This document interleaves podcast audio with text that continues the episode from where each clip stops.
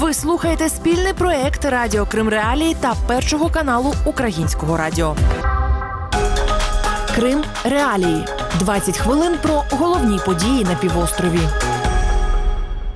Вітаю з вами Олександр Янковський і Крим Реалії. У цьому випуску ви дізнаєтесь про таке. Російські чиновники в Криму анонсують примусове вилучення земель в українських власників. Ми скоро це зробимо, рано чи пізно це трапиться. Нема зірок, закривай готель. Не пройти класифікацію отель не може, тому що он не зможе працювати согласно своїм услугам. То це запрещено буде законом. Незабаром розпочнеться примусовий продаж земельних ділянок, що перебувають на прикордонних територіях Криму і досі залишаються у власності іноземців. Про це заявила голова Держкомреєстру підконтрольного Росії уряду Криму Інна Смаль. Іноземцями російські чиновники в окупованому Криму називають зокрема жителів материкової України. Ще 24 березня 2020 року президент сусідньої Росії Володимир Путін підписав указ, що поширив заборону на володіння землею іноземцями і на тимчасово окупований Крим. До переліку увійшла більшість прибережних районів півострова разом з курортними містами: це Керч, Ялта, Євпаторія і Севастополь. Заборона не торкнулася лише трьох районів Криму, які не межують із материковою частиною України і не мають виходу до Чорного моря. Російські чиновники відміряли рік на розпорядження своїм майном іноземним громадянам. Так вони називають українців. За даними згаданої Інни Смаль, що керує Кримським держкомреєстром, зараз ще 6600 земельних ділянок у Криму продовжують належати тим, в кого немає російського паспорта. А на початку 2020 року таких ділянок було 11,5 тисяч.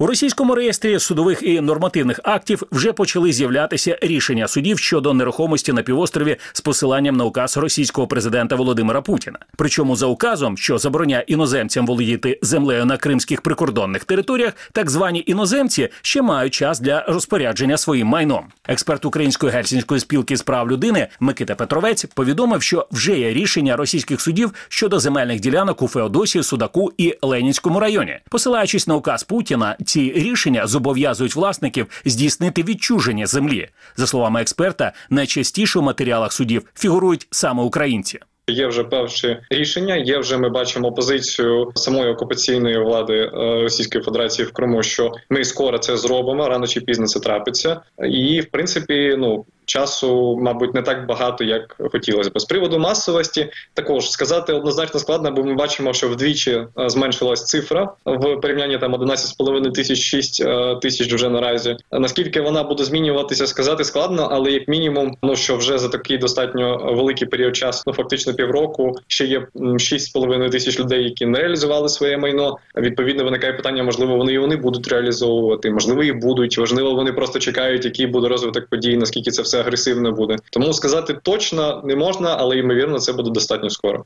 Микита Петровець рекомендує громадянам України, чи земля буде вилучено в Криму, звертатися за допомогою до української гельсінської спілки з прав людини. Там обіцяють допомогти оскаржити це рішення в Європейському суді з прав людини. Кримський юрист, що спеціалізується на земельних питаннях, Алім Мамбетов в ефірі Радіо Крим Реалія розповів, що насправді практика з примусового вилучення землі вже поширена на території сусідньої Росії, і тепер лише питання часу її застосування в окупованому Криму. Практики этой нету на сегодняшний день только в Крыму, но она имеется, эта практика. Сейчас на первом этапе муниципалы а, должны провести инвентаризацию, но так как у них информации не хватает, а, значит, Госкомрегистр им эту информацию предоставит. В их, скажем так, в административных границах а, того или иного муниципального органа, какие есть земельные участки в собственности иностранных граждан. В свою очередь, после получения этой информации, муниципальные органы уже имеют право будут а, обратиться уже в суды. Експерт регіонального центру з прав людини Роман Мартиновський каже, що примусове вилучення земельних ділянок в Криму у іноземців і українців суперечить міжнародному законодавству, що захищає право власності на окупованій території. Нормы международного права, в том числе гуманитарного права, защищает. Есть Конвенция Европейская по правам человека, которая также защищает права собственности. И Российская Федерация обязана исполнять нормы Конвенции, в том числе на территории Крыма, поскольку есть соответствующее уже решение Европейского суда по правам человека, которое признало, что Россия осуществляет эффективный контроль над этой территорией, а соответственно она несет ответственность за соблюдение прав человека на этой территории. Мартиновський вважає, що громадянам України не варто відмовлятися від участі у судах в Криму. На його думку, краще отримати весь пакет документів, що дозволить оскаржити майбутні рішення в Європейському суді з прав людини. Заради безпеки правозахисник радить не їхати на півострів, а звернутися до місцевих адвокатів. А от юрист-міжнародник і екс-представник президента України в Криму Борис Бабін вважає, що на Росію чекатиме серйозна хвиля позовів через примусове вилучення землі осіб без російського паспорту. Правові підвалини цього процесу закладені у проміжному рішенні Європейського суду з прав людини, яким встановлена відсутність у Криму правових механізмів для захисту майна, а місцева адміністрація практикує захоплення власності. Ви слухаєте Крим Реалії. На території тимчасово окупованого Криму з 1 січня 2022 року буде заборонена діяльність готелів, що не пройшли процедуру категоризації. Іншими словами, не отримало ту чи іншу кількість зірок. Вже з 1 січня 2020 року така заборона російськими чиновниками була запроваджена на готелі, в яких понад 15 номерів. За даними підконтрольного Росії Кримського міністерства курортів і туризму, на кінець листопада 2021 року на півострові класифікацію пройшли 894 готеля. З них 10 отримали 5 зірок, 52 – 4 зірки, 3 і двозіркові готелі в Криму нарахували 218 і 154 відповідно. Також 31 готель отримав одну зірку зірку. Але найбільше готелів не отримали жодної зірки 429. Також керівник цього відомства Вадим Волченко в ефірі місцевого телеканалу Крим 24 зазначив, що на їхню адресу надходять скарги від туристів на невідповідність кримських готелів заявленій кількості зірок. В течение курортного сезона мы получили целый ряд жалоб на некоторые средства размещения. Ну, стыдно для нас в некоторых случаях получилась история, да, потому что некоторые наши горе-классификаторы, считающие себя жуткими экспертами, да, э, я уже не знаю, каким образом, сколько стоит так ослепнуть, но присудили три звезды целому ряду средств размещения, которые, наверное, не должны были получить ни одной, а многие из них просто не имеют права работать, потому что по уровню благоустройства номеров территории, ну, это, ну, в общем, все жалобы были более чем обоснованы. Колишній головний фахівець відділу курортів і туризму Євпаторійської міськради Сергій Вікарчук у коментарі для радіо Крим Ралі зазначив, що зірковість кримських готелів не відповідає міжнародному рівню. А процес так званої категоризації це лише бізнес для певних структур. Здесь, конечно, можно честно признаться, что оно не соответствует международным уровням. Знаете, вот есть Албания, к примеру, да, это страна такая, у нее тоже там, она очень сейчас динамично развивается, но когда я отправляю клиентов, например, или рекомендую друзьям, я всегда говорю, вот сколько бы там не было звезд, отнимите полтора. Вот в Крыму надо отнять две с половиной звезды. Вот тогда это будет справедливая оценка.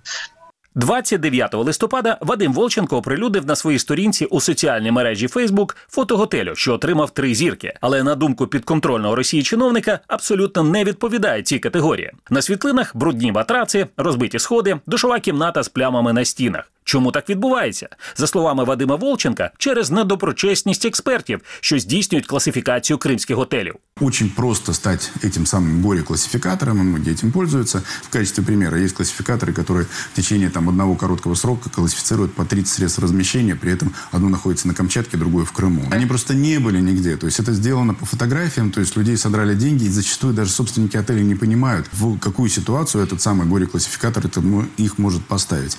Вадим Волченко пообіцяв розібратися з ситуацією, але водночас нагадав, що з 1 січня 2022 року кримські готелі, що не пройшли процедуру категоризації, не зможуть працювати. Голова асоціації малих готелів Криму Наталя Стамбульнікова вважає, що всі готелі на півострові встигнуть отримати зірки до нового року, інакше далі вони просто не зможуть працювати. З іншого боку, експерт зазначає, що зіркові готелі це лише невелика частина місць, де в Криму можуть зупинятися туристи. Найбільше відпочивальників приймають гостєві дома, іншими словами, міні-готелі, що працюють на ділянках під індивідуальне будівництво. У нас не очень большая часть от общего объема, который принимают туристов, являются отелями. Все отели, у нас только единственное, до 1 января 2022 года должны пройти и отели, которые меньше 15 номеров. Но мы, опять же, знаем, что то, что у нас меньше 15, обычно это те самые жилые гостевые дома. Поэтому не пройти классификацию отель не может, потому что он не сможет работать согласно своим услугам. То есть это запрещено будет законом. Должны пройти все, а не пройти, опять же, откажутся работать с ним туроператоры. Любая проверка, опять же, не сможет оказать услуги проживания. Просто-напросто вот и все. Поэтому не пройти не может никто.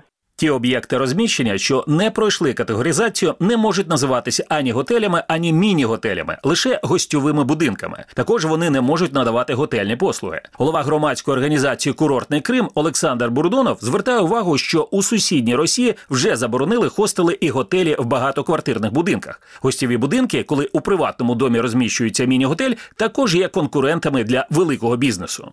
Ну а тим часом відпочинок на новорічні свята в окупованому Росією Криму для росіян став дорожчим за тури такої самої тривалості у турецькому Стамбулі або російському Сочі. Такі дані наводить Асоціація туроператорів Росії. Причому ціна десятиденного відпочинку в Криму є майже вдвічі вищою аніж у Сочі.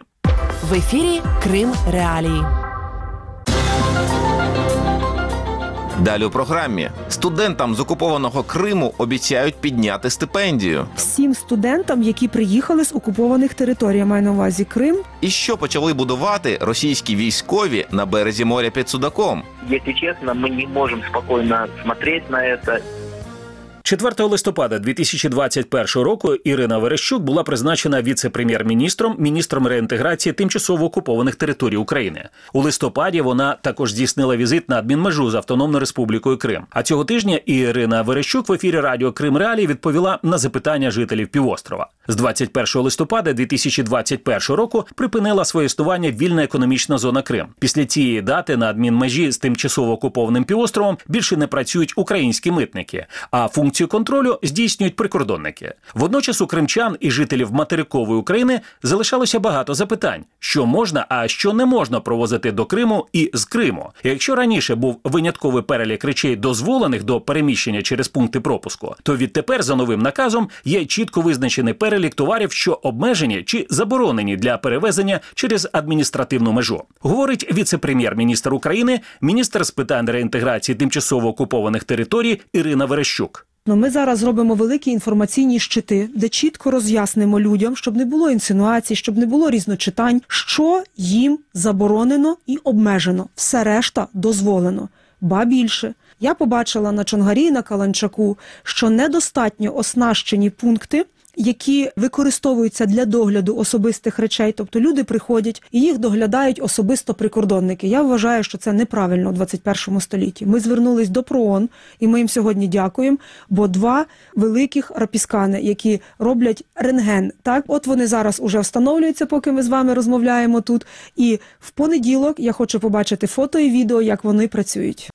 Наказ Міністерства реінтеграції тимчасово окупованих територій України набув чинності 7 грудня 2021 року. Відтепер фактично немає обмежень на перевезення речей з материкової України до Криму. А от з півострова людина може взяти з собою нових продуктів або речей на суму не більше 10 тисяч гривень. Причому кожного найменування не більше 2 кілограмів або двох речей. Цим наказом також регламентується максимальна кількість грошових коштів, що можна переміщати з Криму і до Криму. До скасування вільної економічної зони Крим за умов усного декларування це був еквівалент 10 тисяч євро. Окреме обмеження стосувалося російських рублів. Заборонялося перевезення валюти країни-окупанта в еквіваленті понад 10 тисяч гривень. Після набуття чинності нового наказу, тобто 7 грудня 2021 року, кожній людині дозволено перевести в Крим із Криму 100 тисяч гривень або еквівалент в іншій валюті. Ірина Верещук одним з головних напрямків роботи міністерства називає увагу до молодих громадян України, жителів тимчасово окупованих територій. І хоча цього року з окупованого Криму до вищих навчальних закладів України через спеціалізовані центри вступило менше студентів ніж торік, пані міністр сподівається, що цю ситуацію можна виправити. В інтерв'ю Крим Реалії Ірина Верещук повідомила, що має наміри ініціювати збільшення розміру стипендії студентам українських вищих навчальних закладів з тимчасово окупованого Криму.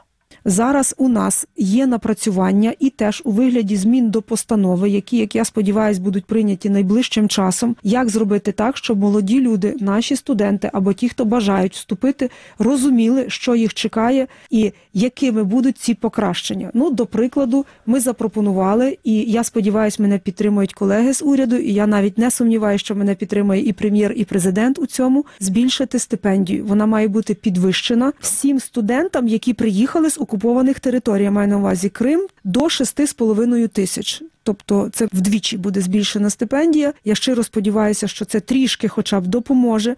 Також за інформацією віце-прем'єр-міністра України, міністра з питань реінтеграції тимчасово окупованих територій Ірина Верещук, вже найближчим часом має розпочатися будівництво квартир для вимушених переселенців з Криму.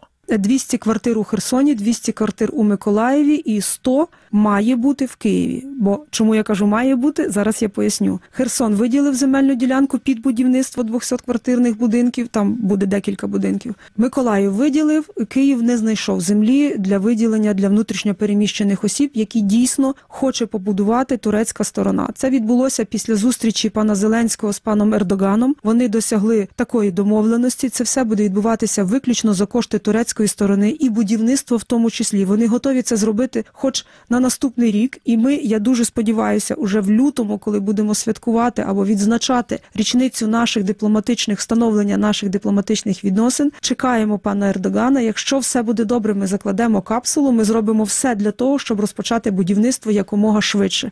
Ще пані міністр нагадала, що момент деокупації здатна наблизити Кримська платформа, міжнародний майданчик, створений за ініціативи української влади 2020 року. Зараз міністерство у співробітництві з Кримською платформою напрацьовує законопроекти, що допоможуть прискорити деокупацію Криму. 15 грудня цього року у міністерстві планують презентувати Український національний центр розбудови миру, що має опікуватися збором фактів про порушення прав і свобод громадян України в Криму і сприяти поверненню довіри жителів окупованих територій.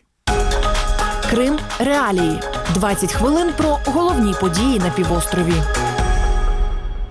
Військово-будівельна компанія Міністерства оборони Росії розпочинає будівництво бухті Капсель під Судаком, першої черги освітнього центру під назвою Університет креативних індустрій. Це частина проекту Арт-кластер Таврида. Для цього проекту підконтрольно Росії чиновники Криму вилучили землі бухти з природоохоронної зони мису Меганом. Місцеві мешканці неодноразово заявляли про неприпустимі змін меж пам'ятки природи мис Меганом і його охоронної зони, до якої входить бухта Капсель. Протести проти забудови бухти, за словами активістів, закінчили закінчилися переслідуваннями з боку російських силовиків. Кримчани повідомляють, що будівельні роботи в капселі вже розпочалися. Кримреалії запрошували представників арт-кластеру Таврида обговорити заяви місцевих жителів і майбутній проект, але наша пропозиція залишилася без відповіді. Активісти Судака Ростем Абкадиров повідомив Кримреалії, що у бухті капсель працює важка техніка, і робітники забивають палі. Апофеозом всего звучит, конечно же, такая фраза, что застраивать будет Министерство обороны. Вот Министерство обороны, эта задача, видимо, видится такой существенной, что они направляют сюда ресурсы и принимают участие в этом позорном действии, как уничтожение девственной Капсельской бухты и подножия мыса Меганом. Насколько можно было себе позволить какую-то проявить активность, все это было сделано. Если бы не тотальное давление, преследование, запугивание и конкретные решения судов, городов, то, конечно же, люди бы решились бы на более активные действия, более массовые действия. Місцеві активісти вважають, що Міністерство оборони Росії хоче побудувати у бухті Капсель не університет, а щось інше, не деклароване. Утім, російське відомство і арт-кластер Таврида ці заяви активістів публічно не коментують. Аналітик громадської організації Кримсос Євген Ярошенко нагадав, що до 2014 року мис Меганом вважався пам'яткою природи місцевого значення. 2019 року російська влада Криму виключила його з переліку об'єктів, що охороняються, і це розв'язало руки забудовникам і Міністерство оборони Росії. Забудова бухти може призвести до незворотних наслідків, стверджує аналітик Кримсос. Бухта Капсель и мыс Меганом, там находится много эндемических видов растений, которые за пределами Крыма нигде не встретишь. Вмешательство человека в природу приводит к тому, что местная флора и фауна вынуждены подстраиваться под эти реальности, и таким образом создаются условия, при которых они дальше не могут комфортно существовать. Например, есть перепелиное поле на территории мыса Меганома, и все это под угрозой существования из-за того, что оккупанты планируют там соорудить и жилые корпуса, и развлекательные комплексы, также сооружение, которое будет использоваться Министерством обороны. Кримський еколог Маргарита Литвиненко вважає, що забудова бухти Капсель загрожує не лише втратою частини природоохоронної території Криму, а й забудовою сусідніх заповідних земель. Те, кто положил глаз на эту бухту, они пойдут дальше. Возможно, они не остановятся только на этом месте, а продолжат свои проекты в сторону природоохранной территории. Там уже могут появиться рекреационные какие-то проекты. А рекреационные проекты подразумевают, естественно, дороги, коттеджи и весь обслуживающий вот этот вот строительный комплекс. На думку Маргарити Литвиненко, у місцевих жителів були мінімальні шанси зупинити забудову, оскільки російська влада не звикла зважати на думку населення. Водночас російський еколог Євген Вітішко вважає, що активістам не варто опускати руки, а потрібно оскаржувати забудову бухти у судах.